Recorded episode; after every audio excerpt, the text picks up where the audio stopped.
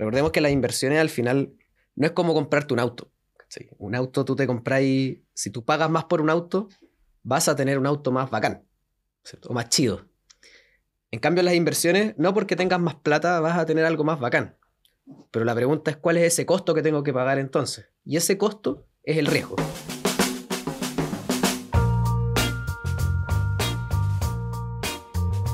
Buenos días, buenas tardes o cuando sea que estén escuchando esto, que es una nueva edición de FinTalks, el podcast de Fintual, que en esta oportunidad nos trae a Priscila, economista jefe, y Fernando, portfolio manager de Fintual, que nos van a contar un recap de la economía y los mercados en este 2022 y qué, qué podemos esperar para el año que viene. Yo soy Sebastián de Compliance y les voy a estar haciendo algunas preguntas para ponerlo incómodo. La idea es ponerlo incómodo. ¿Qué nos cuentan? ¿En qué estamos? Yo partiría primero como preguntándole a Priscila así rápidamente que me explique en un minuto qué es lo que se viene para el próximo año, si lo pudiera resumir en tres o cuatro ideas principales. Fernando al tiro, ya, vámonos directo al grano. ya, en un minuto. Em, mira, yo creo que las tasas han subido harto en todo el mundo para controlar la inflación. Eh, los bancos centrales como sabemos, suben las tasas para frenar la actividad, para la actividad económica, y eso eh, pasa porque hace más atractivo ahorrar y más costoso endeudarse. Y esta subida de tasas, eh, los efectos de estas subidas de tasas todavía no se han visto por completo en la actividad. Falta todavía. Entonces, el crecimiento de todo el mundo va a seguir ajustándose para abajo, va a seguir la desaceleración global y el mundo se va a expandir por debajo de su potencial. Yo creo que la inflación va a bajar, pero no a niveles prepandemia, porque creo que el reacomodo en la cadena de suministros que está pasando ya a nivel global significa que la producción va a ser menos eficiente y eso significa que es más, es más cara, o sea, mayores precios. Mayores precios que antes de la pandemia, ¿no? Que antes de todo este episodio. Y en ese contexto creo que las tasas globales no van a volver a niveles ultra bajos, los niveles ultra bajos que vimos en la última década antes de la pandemia, ¿no?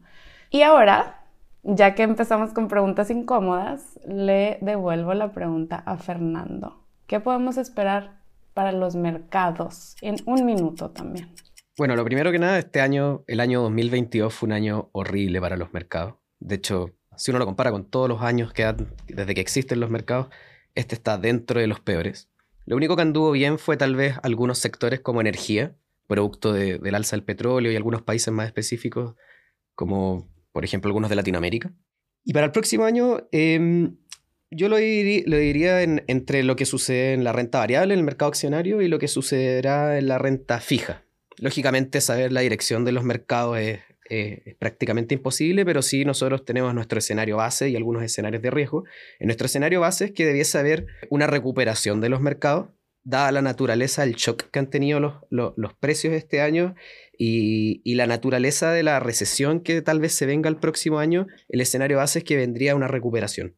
Y en cuanto a la renta fija, tanto en Chile como en México y probablemente en Estados Unidos, tal vez no haya una gran ganancia capital como como ha habido en años anteriores en que las tasas caen de nivel, pero sí, dado los niveles de tasa y sobre todo los niveles de tasa real a los que un inversionista hoy día está entrando, por ejemplo, un fondo conservador, sí se hace atractivo desde una perspectiva del devengo que, que va a tener el inversionista que se exponga a renta fija durante el próximo año. Así que en resumen, yo creo que el próximo año sí podría ser un tan positivo tanto para la renta fija como para la renta variable. Oye, en nuestro escenario base, lógicamente. Ahí me surgen un par de preguntas. O sea, por lo que decía la PRI recién, de la cadena de suministros.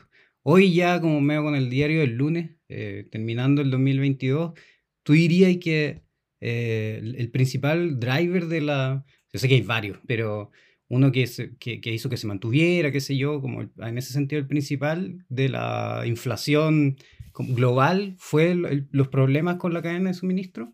Fue el que lo detonó pero no, el, no, no necesariamente el mayor. La razón por todo este aumento en la inflación, como tú dices, fue de muchos lados. Uno, la cadena de suministros, después vino la guerra Y después todo este como retraso en la cadena de suministros que no se arregló pronto porque tenías como los cuellos de botella que no se arreglaban rápido, ¿no? Y de hecho el ejemplo típico es los chips. Esa parte se está resolviendo, pero mucha parte de la, de la inflación es por una, como un desbalance, le gustan llamarle a los bancos centrales, entre oferta y demanda, porque también tienes que dieron muchos estímulos, mucha plata fiscal, bajaron las tasas, entonces hubo mucha, muchos estímulos. Y esto causó que, la, que se demandaran más bienes y servicios de los que había para ofrecer. Y esta todavía no se termina de corregir y de hecho la verdad es que depende de qué, de dónde estemos hablando y yo creo que no me voy a adelantar, ahorita igual lo vamos a tocar, pero también tienes un tema que no se ha terminado de corregir el lado de la demanda. O sea, por ejemplo, por, solo por un ejemplo en Estados Unidos, todo el mercado laboral todavía sigue muy fuerte. Entonces, una parte ya se corrigió, pero otra parte no, otra parte sigue ahí y no necesariamente se va a corregir rápidamente. Oye, y ahí hay una pregunta para que los mezcla a los dos un poco. O sea, no a los dos, digo, pero economía y, mercados. Que veo noticias que mm, como que hay buenas señales económicas, como que hay más empleo y como que está tirando para arriba, pero a la vez después eh, escucho como, bueno, pero esto va, va a hacer presión a la inflación y entonces van a subir las tasas, entonces no es buena noticia. ¿Con qué nosotros deberíamos alegrarnos cuando leemos los diarios o, o las noticias financieras? ¿Sabes qué, Seba? Estás diciendo, o sea, le pegas al clavo porque es verdad. O sea, últimamente, eh, estos, no sé, medio año, te diría, lo que ha pasado es que las buenas noticias en términos económicos como que le caen mal a los mercados. ¿Y esto por qué pasa? Porque eh, las buenas noticias, sobre todo, por ejemplo, del mercado laboral. Vamos a concentrarnos en, Estados Unidos. Llegan noticias buenas del mercado laboral diciendo, oye, se crearon muchos empleos, oye, eh, hay muy bajo desempleo, etcétera, y le caen mal a, los mercados. ¿Por qué?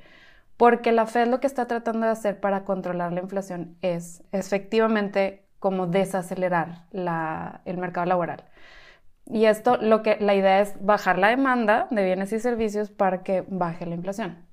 Entonces, cuando está muy bien la economía y está muy bien el, el mercado laboral, significa para la Fed que tiene que subir más la tasa.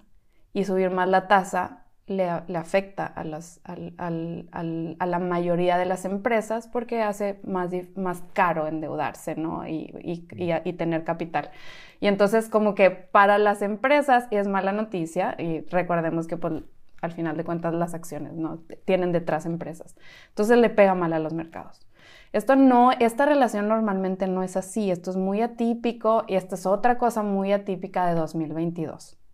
Ah, eso no caché, claro. Si era como más esa, esa como correlación inversa, ¿era natural o era algo de este escenario raro en el que estamos? Hay algo que distingue igual a los distintos mercados o a los distintos bancos centrales en realidad, que es que los mandatos de los bancos centrales son distintos. Entonces, por ejemplo, el Banco Central de Chile o Banjico, también el caso de, México, tienen mandatos que están mucho más ligados a, a mantener una estabilidad de precios, una estabilidad inflacionaria y también una estabilidad cambiaria, o sea, que el tipo de cambio no, no tenga una alta volatilidad o depreciaciones o apreciaciones muy fuertes. En cambio, la Fed tiene un mandato que es dual, en que tiene que mantener cierto nivel de desempleo y a la vez mantener la inflación estable. Entonces, como un marabarista que, que tiene incentivos que a veces se, se, contraponen también y lo hace, ah, lo hace, mucho más difícil de leer su política monetaria en el mediano plazo. Correcto. De hecho, pues la Fed es la excepción en realidad. Eh, hay un par de otros bancos centrales que tienen mandato dual, chicos.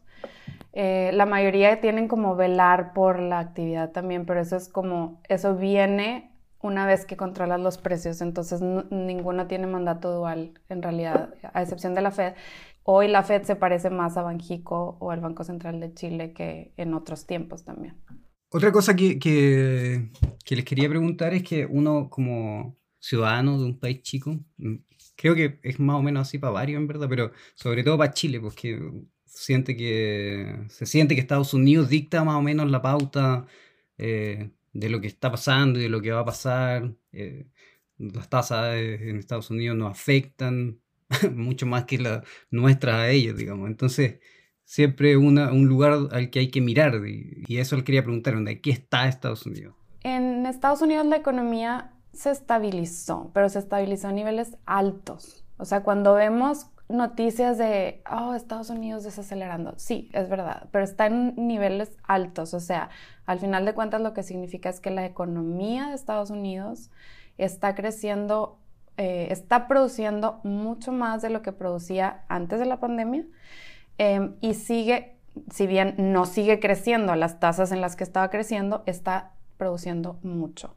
Esta, toda esta recuperación eh, después de la pandemia se dio con un mercado laboral ultra fuerte. O sea, ¿y esto qué significa? Que hay mucha más gente, muchos más puestos de trabajo abiertos de lo que la economía es capaz de llenar. Entonces, em, esto también lo que hace es que hace más como difícil desacelerar la inflación, ¿no? Pero sí la inflación ha comenzado a descender. Y ahora la pregunta, la pregunta eh, yo creo que, que, yo sé que se viene es, bueno, ¿y entonces qué va a pasar, no, en 2023? Y yo creo que eh, dado esto que platico de que, de que Estados Unidos está creciendo muy fuerte, pero además, o, sea, o creció muy fuertemente, pero eh, las tasas han empezado a subir y y todo el efecto de las tasas todavía no se ve completamente en, la economía, yo creo que Estados Unidos va a crecer por debajo de su tendencia.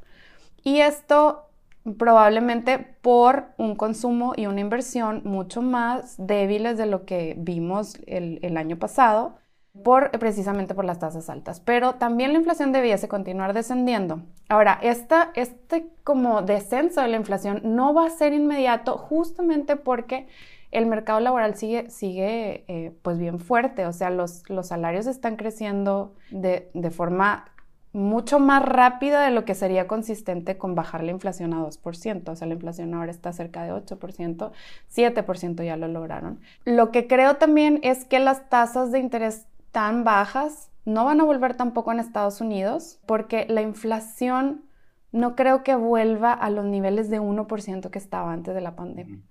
Y esto porque siento, yo, esto, este tema se me hace que es demasiado interesante y es como casi que estructural, pero a mí me da la impresión de que todo este reacomodo en la cadena de suministros justamente significa que la inflación ya no va a haber tanta presión desinflacionaria como había antes de la pandemia, en donde veíamos que la inflación estaba fluctuando en 1%, porque al final toda la producción de todo el mundo se hacía más eficiente y más barata cada vez. Y entonces la Fed, la verdad es que al revés, la Fed tenía por un par de décadas, tuvo un, el problema de una inflación demasiado baja.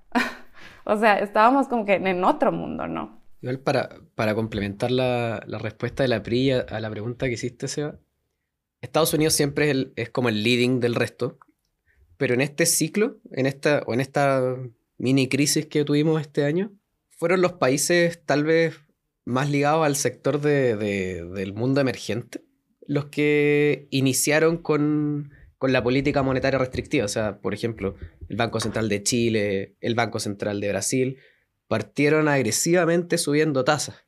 Si uno hace la analogía con cómo debiese terminar el ciclo, entonces, no estoy diciendo que la Fed vaya a seguir al Banco Central de, Chile ni, a ni, al Banco Central de Brasil, pero sí sus frameworks y cómo trabajan detrás son similares, en el sentido de que ven variables que son bastante eh, análogas entre los distintos países. Entonces, si uno ve, por ejemplo, que el ciclo de Chile ya de alzas prácticamente ya se dio por terminado, a menos que sigan sorpresas como las que tuvimos el mes pasado, de hecho, de inflación, o el Banco Central de Brasil también, uno podría pensar que ya el, fin del ciclo de alzas de la Fed está bastante cerca, pensando en, el mismo lag o el mismo retraso que tuvo para empezar a subir las tasas respecto a estos otros países que fueron más, más responsive.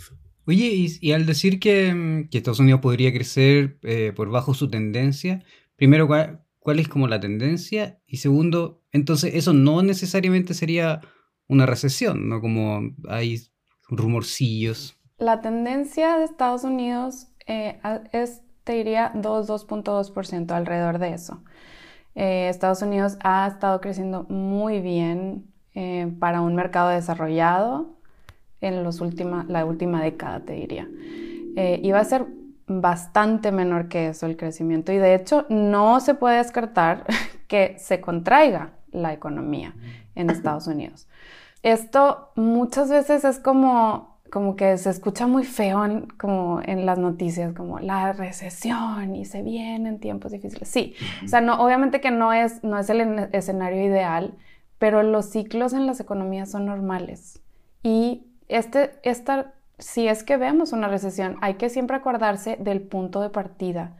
O sea, estamos hablando de que Estados Unidos creció muy fuertemente. O sea, la economía de Estados Unidos lo que significa es que está produciendo mucho más de lo que producía antes de la pandemia. Entonces, como que decir que podría contraerse realmente cuando uno tiene el contexto no debería sonar tan como feo, me explico. Leí por ahí hace poco un, post de Fintualist que decía que los mercados se anticipan. Sí. Y ahí precisamente entonces si bien se da un crecimiento bajo la tendencia o recesión derechamente, eh, nosotros deberíamos esperar que los mercados ahora tienden a, como que ya llegaron más o menos a un mínimo. Sí, a ver, los mercados por, por naturaleza, si uno cree que la, la, economía va a crecer en el largo plazo, tienen que rentar positivo en el largo plazo, sencillamente por el efecto de que los, las compañías entregan dividendos y esos dividendos crecen. Y eso esa es la naturaleza de por qué los mercados crecen en el largo plazo, no es mucho más que eso.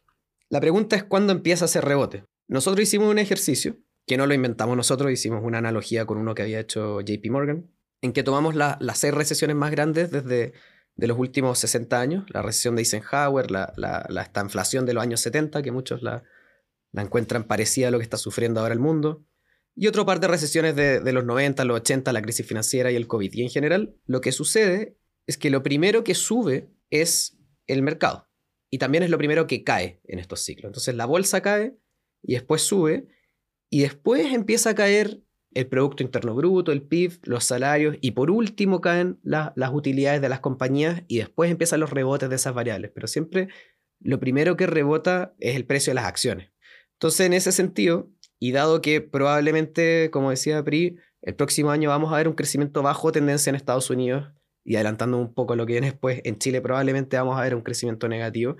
Lo más probable es que los mercados reboten un poco antes de eso, o, por lo menos si uno hace la analogía con esto, con la evidencia de las últimas seis recesiones.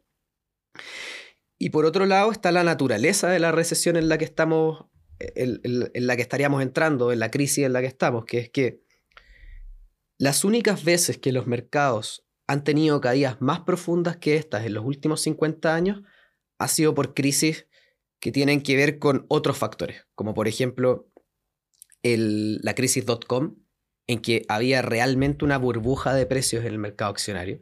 Si tú veías, por ejemplo, la razón que había entre las utilidades de las compañías y el precio de esas compañías, era una relación de 200 a 1, que eso es algo que es carísimo. Hoy día esa relación está en torno a 15 a 1, o sea, no es ni siquiera comparable.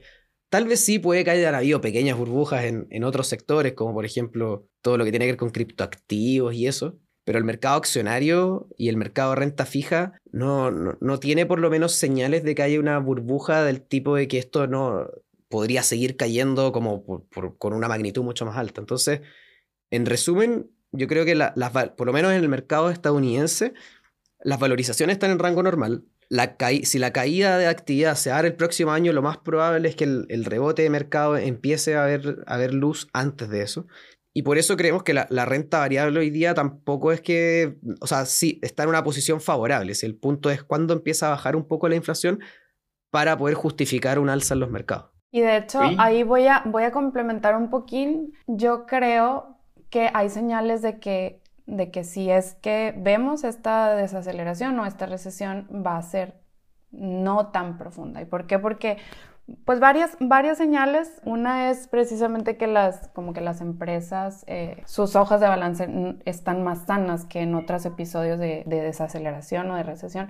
Los mismos hogares también. O sea, la hoja de balance de los hogares, el endeudamiento de los hogares es mucho menor que en otros episodios.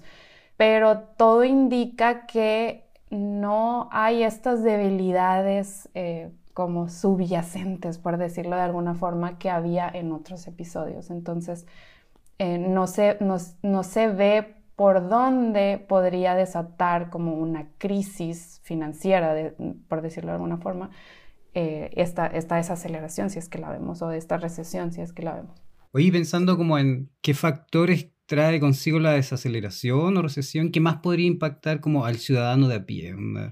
¿Es posible que haya, una, haya un, un, periodo de recesión donde no se afecte tanto eh, a las personas? Es posible, sí, y de hecho me voy a agarrar el ejemplo de Estados Unidos porque es bien interesante lo que está pasando. Ya ves que hace, hace, hace 10 minutitos estábamos hablando de que eh, el mercado laboral es como ahora en Estados Unidos está muy atípico porque hay muchísima como puestos de trabajo abiertos que no que la economía no ha podido llenar. Esa es otra razón por la que, por la que podría ser que esta como desaceleración de la economía no afecte tanto el, el, mercado de, de, empleo. Sí lo va a afectar, porque lo tiene que afectar necesariamente, pero no lo afecte como en, en, una magnitud tan grande como normalmente pasa en las, en las recesiones. Porque la idea detrás de todo esto es que bajen la, la búsqueda, o sea, o la, los puestos de trabajo abierto, sin necesariamente que implique que echen a las personas o que despidan a las personas, ¿no? Esa es toda la idea. Ahora, si sí va a pasar o no va a pasar, pues ojalá que sí, no sabemos, pero no es difícil construir este escenario en el que en el que el mercado laboral no se afecta tanto y logras desacelerar la, la actividad sin necesariamente impactar tanto al, al, mercado laboral, ponte. Oye, también quería preguntarle por otros eh, como economías grandes como Europa y China, pero antes, Fernando, te quería preguntar como un recap del 2022, pero netamente de mercado. ¿Cómo llegamos hasta acá? Como este 2022, ¿cómo fue? ¿Fue eh, ¿Ha sido el peor año desde pandemia, por ejemplo? ¿O se notaron ahí, como le gusta decir a los economistas, algunos brotes verdes? A ver, si yo tuviese que describir el año como en un evento, ¿Qué ha sido lo que, o sea, una... ¿Qué, ¿Qué, es lo que sucedió que hace tan particular este año y lo hace tan negativo? Fue la renta fija. Este ha sido el peor año de los instrumentos de renta fija en la historia.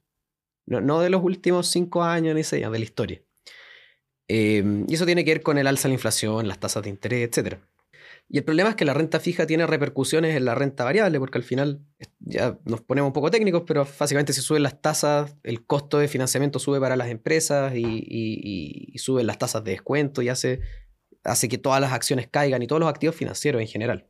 Algunos se demoran más que otros, como el mercado inmobiliario, pero en general la renta fija eh, tiende a ser algo como el leading indicator o lo que cae primero o sube primero antes que el resto.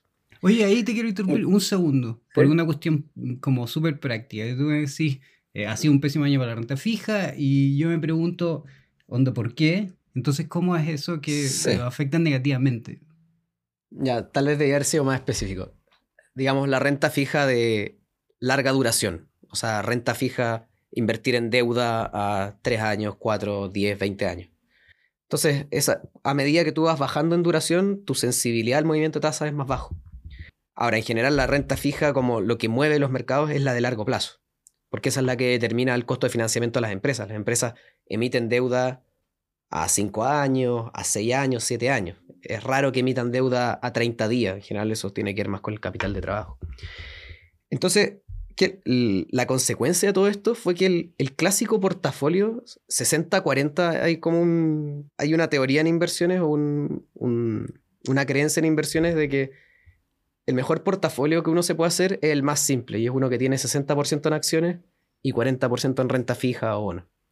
Y ese portafolio tuvo un desempeño horriblemente malo este año, cosa que nunca había pasado así. Y eso es porque en general hay una cierta correlación negativa entre las acciones y la renta fija. Cuando las acciones suben, usualmente la renta fija cae y cuando la renta fija sube, las acciones caen. Y eso hace que se mantenga cierto equilibrio y que esos portafolios tengan como un mejor perfil de riesgo de retorno. Pero este año se rompió esa correlación y hizo que se cayera todo.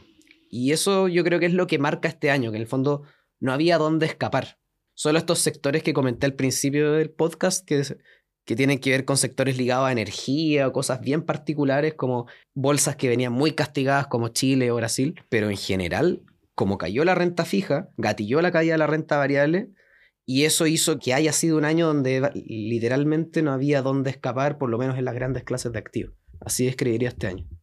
esa correlación negativa se rompió en gran parte por el alza de la inflación. Porque al final es distinto que las tasas suban, por ejemplo, en Estados Unidos, lo que decía. La Fed tiene un mandato que es dual, o sea, se preocupan del desempleo y se preocupan de la inflación. Es distinto que las tasas suban porque se cree que va a haber más inflación a que las tasas suban porque va a haber más bajo desempleo. Al final, si la actividad va a andar bien y la Fed dice, ah, voy a subir la tasa porque ya está andando bien la actividad, eso tiene una contrapartida en que las acciones también van a andar bien porque significa que van a haber más utilidades, significa que por ende van a haber más dividendos, van a mejorar los márgenes, etc. Pero si van a subir la tasa porque la inflación, porque la inflación está desanclada, eso no tiene una contrapartida positiva en las compañías. De hecho, muchas veces los márgenes se comprimen. Entonces, en el fondo, dependiendo en qué cuadrante estás, de inflación para arriba, crecimiento para arriba o inflación para abajo y, crecimiento para abajo, cuál va a ser la correlación que tienen estas clases de activos. Y este año caímos en el peor cuadrante que es el cuadrante inflacionario. Y entonces, claro, recién veíamos que más o menos lo que se podría esperar para renta variable y en renta fija, eh, siendo este el peor año en tanto tiempo. ¿Qué, qué, ¿Qué deberíamos esperar para esta renta fija de largo plazo para el próximo año? Para lo que viene. La renta fija tiene una gracia, que es que cuando suben las tasas, tú pierdes dinero porque tienes una pérdida de capital. Pero a la vez, si entras después de que ya cayó, entras a una tasa más alta. Y tienes un devengo más alto, un carry más alto, como, como se le llama. Algo parecido pasó con el fondo E este año. el, fondo E, esto ya estoy pasando un poco para Chile. Em, el fondo E tuvo un año muy malo el, año pasado, producto de los retiros y, otros motivos que hicieron que las tasas de interés subieran mucho en Chile. De hecho, tuvo el peor año de los últimos 10 años, de los últimos 15 años, creo, de hecho. Pero este año fue su mejor año de los últimos 15 años. Y la pregunta es por qué. Y la respuesta es porque partió con un nivel de tasas muy alto. Haciendo la analogía con lo que ha pasado este año en el resto del mundo, que fue que la renta fija anduvo mal, las tasas de interés subieron, estamos entrando a un 2023 con un nivel de tasas muy alto incluso ajustado por inflación, esas tasas están muy atractivas. Hoy día en México, por ejemplo, tú puedes entrar a fondos conservadores con tasas reales de 6%, o sea, 6% más la inflación. En Chile lo mismo, tienes rentabilidades esperadas en un fondo conservador de UF más 5%. Y en Estados Unidos no está tan lejos tampoco, estamos hablando de tasas reales de 2-3% que, que no se habían visto en mucho tiempo. Entonces, solo por el hecho del nivel de tasas al que uno está entrando, probablemente la renta fija vuelva, o sea, tenga un buen año el, 2023 a, nivel global. A menos que se agudice la crisis inflacionaria y no, no ocurra esta, esta desaceleración en el ritmo de la inflación que, esperamos, pero que como comentó Pri, igual hay, hay, hartas señales de que esto debiese empezar a bajar lentamente. Oye, hablaste de Chile y del fondo E en los fondos de pensiones, dado que mencionaste el fondo, eh, se ve como que estén arrancando de cierto lado y yéndose para otro. ¿Qué, qué, están, a raíz de eso, de las carteras que uno puede ver, qué están viendo ellos al parecer? Sí, yo hace tiempo no me meto a ver las carteras de las AFP. Yo antes trabajaba en una AFP, es un disclaimer. Em, la última vez que las vi, que fue, bueno, de hecho sí vi un cambio de cartera, lo vi la semana pasada, que hay información pública. El movimiento más grande que había era un movimiento en Asia, saliendo de Asia, en particular de China y probablemente de India. Ahora, ahí ya uno tiene que, tiene que empezar a interpretar por qué lo hacen, porque uno ve el movimiento, pero no ve, el fundamental detrás de por qué lo están haciendo. A mí me da la impresión de que es un movimiento que se justifica más que nada por traerse la plata de vuelta a Chile, dado el alto nivel de tasas que, te comentaba. Hoy día, tu costo oportunidad de tener la, la caja, por ejemplo, invertida en en bonos de tesorería o en bonos de corporativos chilenos o en los mismos depósitos a plazo, yo creo que para los fondos de pensiones eh, se les está haciendo muy alto ese costo oportunidad y tal vez están sacando de las carteras instrumentos en los que ya tal vez no tienen una visión tan positiva como podría ser eh, países emergentes, en particular Asia.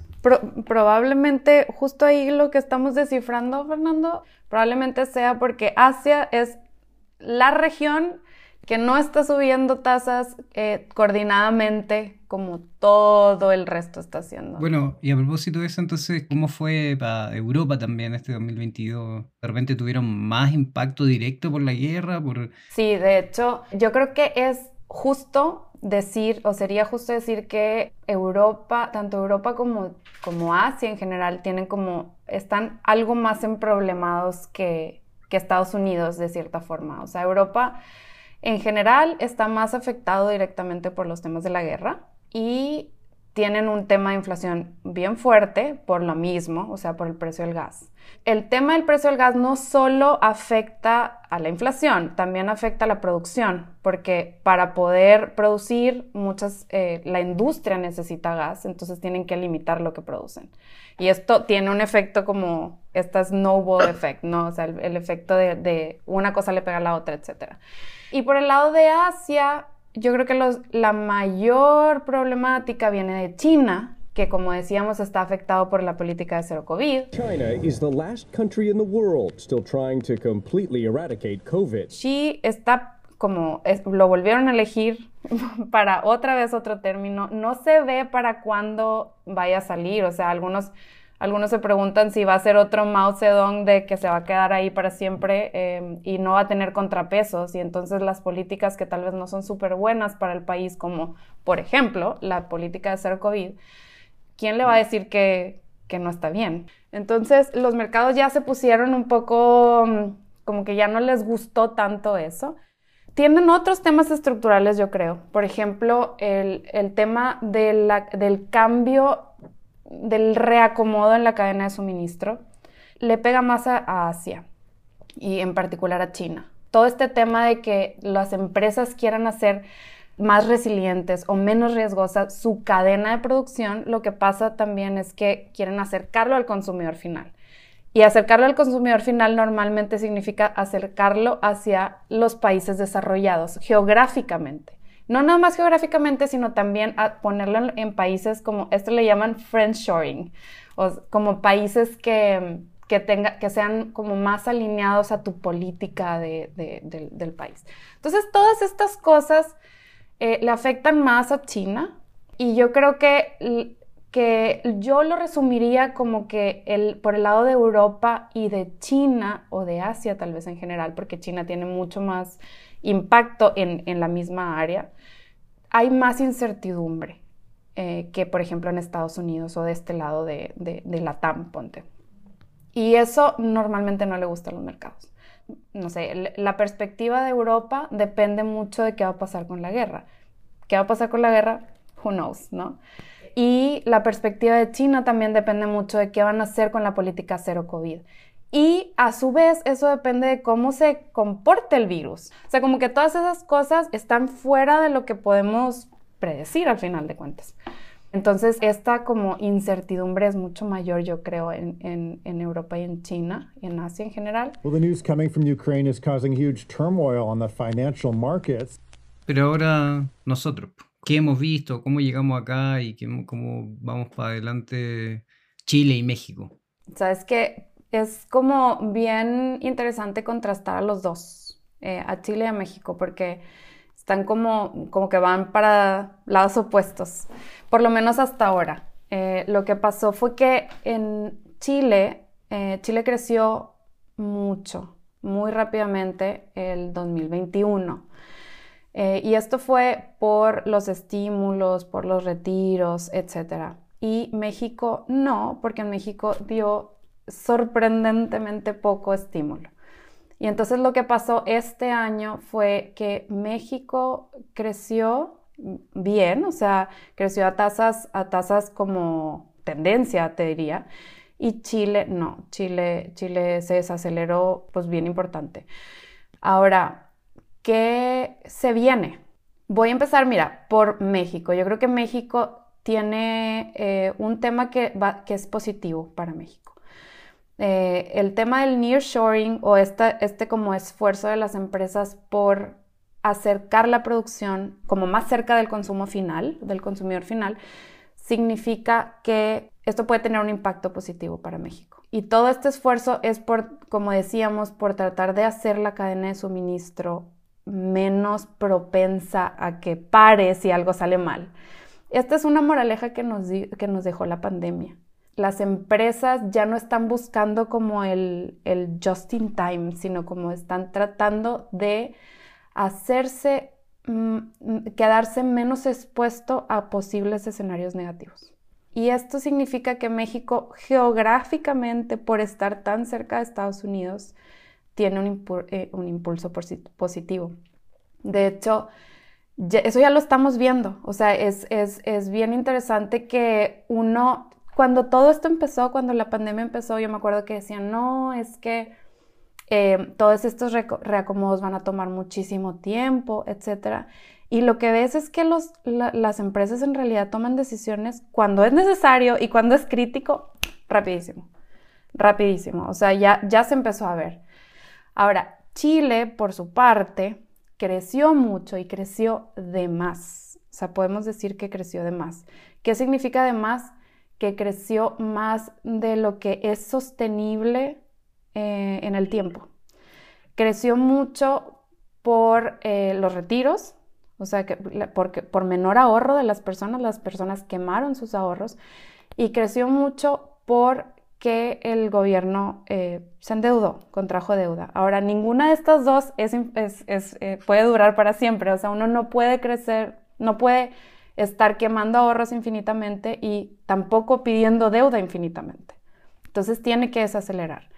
Eh, y Chile es probable que veamos una contracción en la actividad económica por eso. Ahora, como dije antes, esto, estos ciclos son normales, o sea, las economías suben y bajan. En el, largo plazo, las economías crecen, pero en el camino hay, altas y bajas que son normales, que siempre han pasado, y este año probablemente vamos a ver eso para Chile. Oye, ¿en esa contracción hay alguna industria o sector económico que se, que se vea más afectado? Sí, hay unos que están más afectados que otros. Por ejemplo, lo más fácil de decir es los sectores que están más ligados a las tasas altas. O sea, eh, construcción, obviamente que con unas tasas tan altas, con los, de hecho los precios de, los, de la construcción, en la industria de, la construcción tiene un, está enfrentando un crecimiento de precios mucho mayor que el, que el resto de nosotros. Y las tasas le pegan mucho, también consumo, porque el consumo, una parte pues se financia con deuda, entonces eh, con las tasas altas también le, le pega. Pero sí te diría que es, probablemente va a ser general, porque también el gobierno tiene que, por el lado, por ejemplo, de gasto de gobierno, también tiene que ajustarse porque no puede mantener el ritmo de, gasto que, tuvo el año pasado porque lo financió con deuda. Y por el lado, por ejemplo, de las exportaciones también, porque estamos hablando de que probablemente vamos a ver una desaceleración global, lo que significa que la demanda de afuera tampoco va a ser muy fuerte. Entonces, la verdad es que la desaceleración probablemente va a ser generalizada por la mayoría de los sectores, pero probablemente vamos a ver unos como más impactados que otros que probablemente sean los que dependen más de las tasas.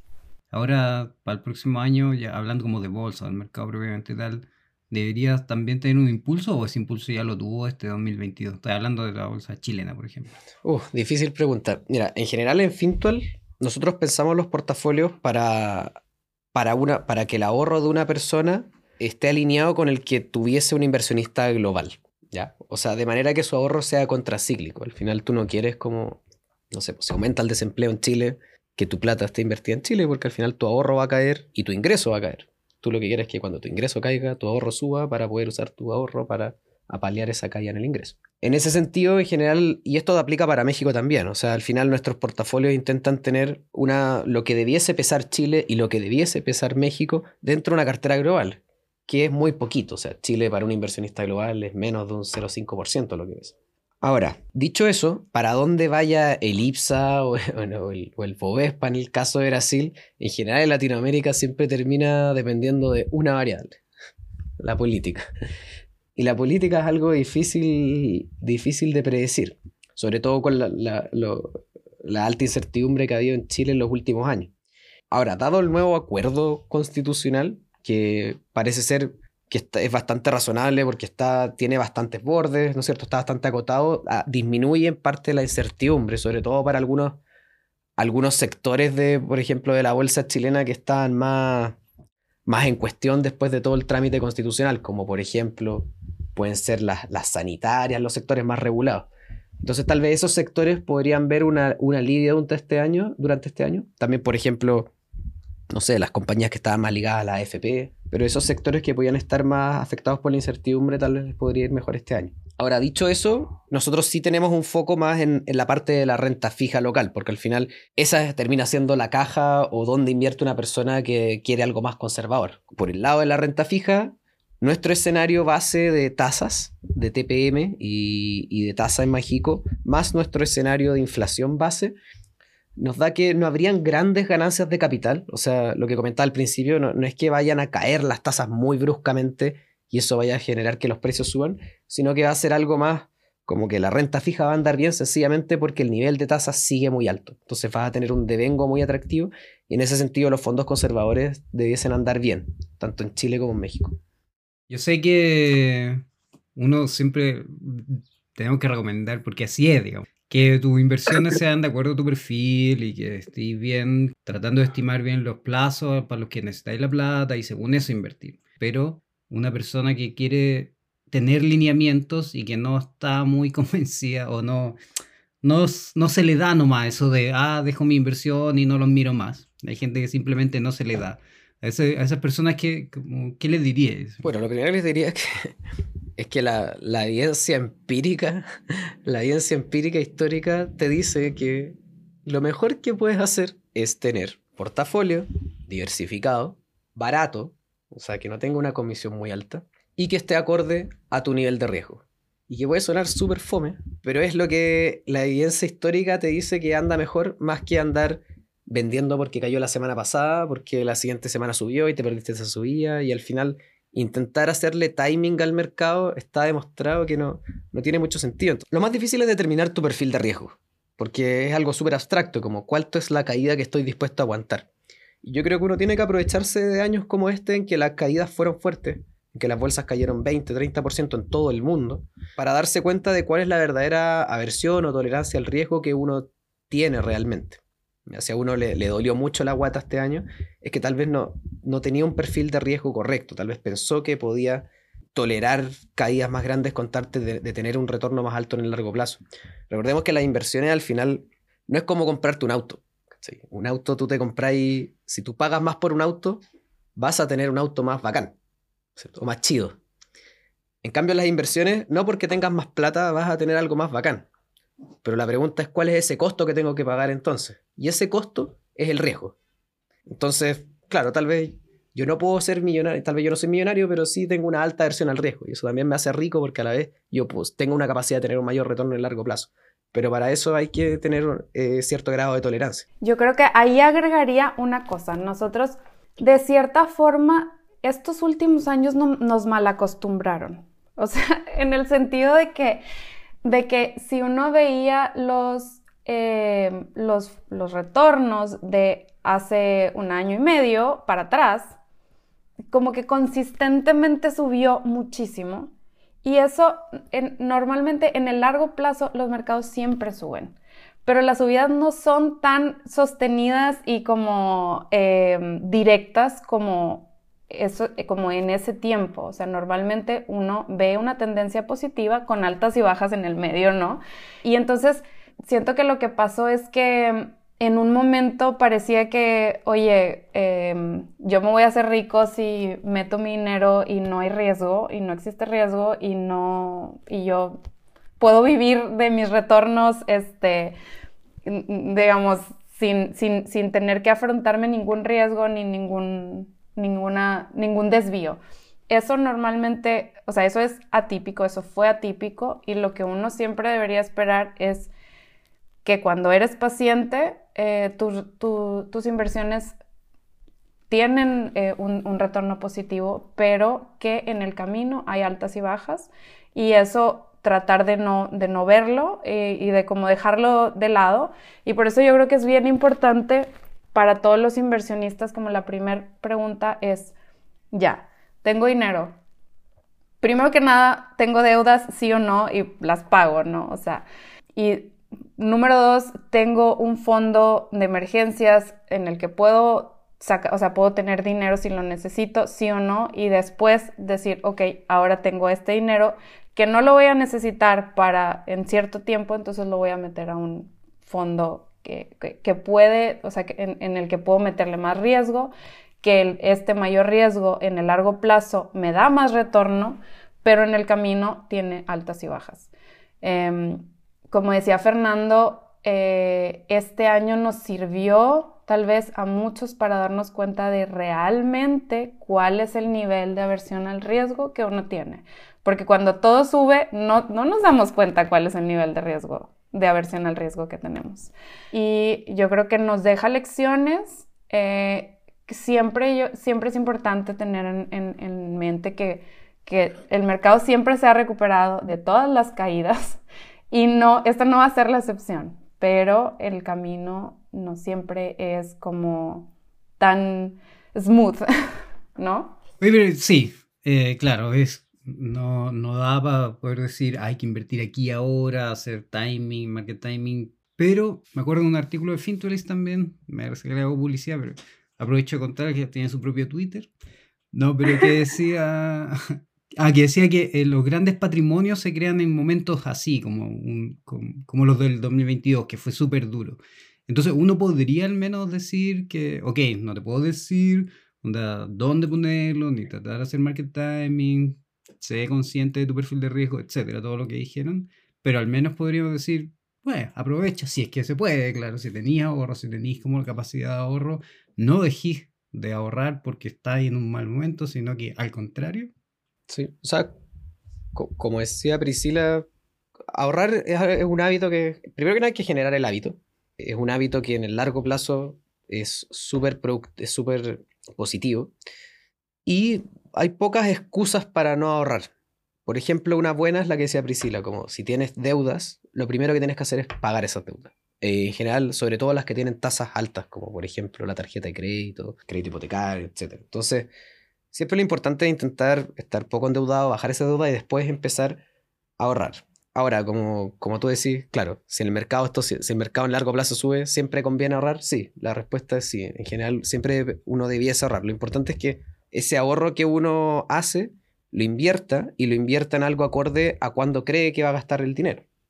Entonces, si uno quiere el dinero para 12 meses, lógicamente tiene que invertir en algo conservador. Y si quiere algo para 3, 4 años, puede tomar algo más de riesgo. Pero la recomendación es siempre ahorrar, pero ahorrar bien. No, no ahorrar en cualquier cosa, porque si yo compro acciones y quien necesito la plata en un mes más para pagar la colegiatura de mi hijo, y se cae la bolsa, no, eso no es muy responsable tampoco, ¿cierto? Sí, te diría que eh, para esas personas que están viendo que sus portafolios tal vez están en, en, retornos negativos, o sea, este, este momento es el peor para salirte. Dado, dado donde estamos, la probabilidad de que caiga 20% el mercado es mucho menor a la, a la probabilidad de que suba 20% a veces lo vemos y decimos, ya me quiero salir porque no quiero que caiga más. Eh, eso diría que ojalá que lo podamos evitar. Ahora, siempre si nos, si nos duele demasiado la guata, como dice Fernando, la panza en México, la moraleja es que no, era, no estabas en el perfil que debiste de haber estado. Pero si es que no necesitas la plata y si es que lo puedes tolerar, la recomendación es que no te salgas de donde estás, porque sí, eh, algo, que, algo que podemos decir es que de aquí para adelante, eh, la probabilidad como condicional, por decirlo de alguna forma, de que, de que caigan 20 eh, es menor que la que, que, se recupere 20, ¿no? Lo, lo otro como que puede ser algo más de sentido común, como mira lo que hacen las personas que tienen un alto patrimonio. El objetivo de Fintual y, y de lo que la mayoría de las personas debiese tener es construir un patrimonio. Y para construir un patrimonio, al principio pesa mucho más cuánto tú ahorras, o sea, cuánta plata tú le metes a esa bolsa que después va a crecer con rentabilidad, más que la rentabilidad. Por lo tanto, es mucho más importante el hábito de ahorrar constantemente para una persona de ingresos medios que, que el hecho de que rente 40%, 5% o menos 10%. Ahora, dicho eso, si uno se fija en las personas que tienen altos patrimonios, digamos, ya por ejemplo, por darte un ejemplo extremo, Warren Buffett, pero ni siquiera es necesario ir tan lejos. Uno puede ir tal vez a, los mismos millonarios que hay en Chile o en México. Esas personas no andan vendiendo porque cayó la bolsa. Ellos no están en eso, ellos están en un juego de largo plazo. Tal vez no son los mismos activos, o a veces también pueden ser con acciones. Warren Buffett no anda bajando y subiendo el riesgo de la cartera constantemente. Sí hace cierto grado de selección de acciones y las compañías que más le gustan, pero no se va 100% a caja porque cayó la bolsa. Eh, sino que él tiene una visión de largo plazo y en base a eso ha logrado construir un patrimonio y que ha logrado ser una estrategia efectiva durante toda su etapa como inversionista. Oye, pero aquí voy a, voy a aprovechar para meter un gol que nadie me preguntó, pero lo voy a hacer. Eh, siempre decimos que no, que no, o sea, que, que las, la situación del mercado no debería de influenciarte en tu decisión de, de ahorrar. Y es verdad. Eh, pero lo que sí a mí personalmente me influencia es con las tasas. Lo que yo sí me influencia en mi decisión es a no dejar ni un día mi plata mm. en el banco. Nunca. O sea, literalmente me llega el mail de, eh, te has recibido tu nómina y lo paso directo. O sea, la, la, moraleja yo creo que sí, número uno aquí, y, y yo personalmente lo hago y creo que todos lo deberíamos de hacer, es que con estas estas oportunidades no siempre se dan de tener muy bajo riesgo y mucho retorno. Y esto hay que aprovecharlo y no dejar nuestra plata en el banco ni un día. Bueno, muy cierto también, sobre todo con estos niveles de inflación. Exacto. Bueno, hasta acá llega este capítulo, este nuevo capítulo de FinTalks. Muchas gracias a todos por escucharnos. Gracias Priscila, gracias Fernando. Y si les quedó, si se quedaron con ganas de escuchar algún otro tema eh, y se nos haya quedado en el tintero, cuéntenos. Muchas gracias, Seo, y muchas gracias, Fernando. Y hasta la próxima. Chau. Nos vemos. Chau. Infórmate de las características esenciales de la inversión en estos fondos mutuos. Están en sus reglamentos internos que puedes ver en la CMF y en fintual.cl/docs. La rentabilidad o ganancia obtenida en el pasado por este fondo no garantiza que ella se repita en el futuro. Los valores de las cuotas de los fondos mutuos son variables.